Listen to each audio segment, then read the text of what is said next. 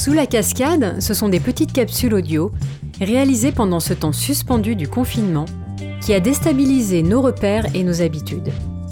Ce changement a engendré de fortes peurs et même du désarroi, mais nous avons aussi tous constaté une certaine euphorie ambiante autour de nous, voire du plaisir et de l'effervescence. Pourquoi? Parce que notre cerveau est friand de nouveautés. Il est stimulé par ce qu'il ne connaît pas.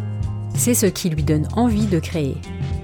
Quand on arrive à passer le chaos des chutes d'eau, se cache parfois sous la cascade une grotte mystérieuse qui éveille toute notre imagination et stimule nos sens.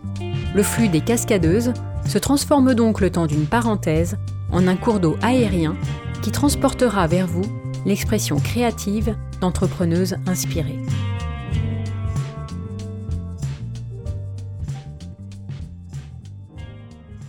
Bonjour Cindy, bonjour à tous. Je m'appelle Anne-Sophie. Il y a 4 ans, mes liens avec l'Afrique du Sud m'ont inspiré et suscité l'envie de créer une marque qui s'appelle AS by AS, Authentic Scent by Anne-Sophie, et une boutique physique située 30 rue du Château d'Eau dans le 10e arrondissement de Paris, dédiée au design, à l'art et aux senteurs de ce pays. Puisqu'aujourd'hui, je ne peux plus vous inviter à la boutique, je vous emmène tout droit en Afrique du Sud avec Kobe, petit garçon de la tribu Ndebele, dont les femmes peignent traditionnellement les murs de leur maison avec des motifs merveilleux, colorés et géométriques. Je vous lis un extrait de son histoire. Je me suis réveillée ce matin au milieu des hautes herbes du Velt. C'est dans cette prairie que nous allons construire notre maison. Au travail maintenant. Mon père plante en premier des pieux de bois dans le sol et les dispose en cercle ou en carré. Ensuite, entre ces pieux, il entrelace des branches et des brindilles pour dresser les murs. Sur ces murs, il pose les poutres qui supporteront le toit. Pendant ce temps, ma mère fabrique des fagots avec des herbes. Mon père fixe les fagots d'herbes sur les poutres et voilà, le toit est posé. Pour consolider la maison, ma mère enduit le squelette du mur avec un mélange d'argile et de bouse de vache. Ensuite, elle va chercher la glaise qui fait le rouge du feu. Plus loin, elle s'enfonce dans le lit de la rivière pour ramasser la terre qui, mélangée à de la suie, fait le noir profond. Enfin, elle récolte les pierres blanches, comme la craie. Elle commence par le mur devant la maison. Ma mère dessine à main levée, sans règle ni équerre, des motifs géométriques. Et c'est toujours droit. Ma mère a maintenant peint toute la maison, avec son pagne en perles, coloré, sa haute coiffe et tous ses anneaux autour des bras et des jambes, je trouve qu'elle ressemble à sa maison. Elle ne le dit pas, mais je sais qu'elle en est fière.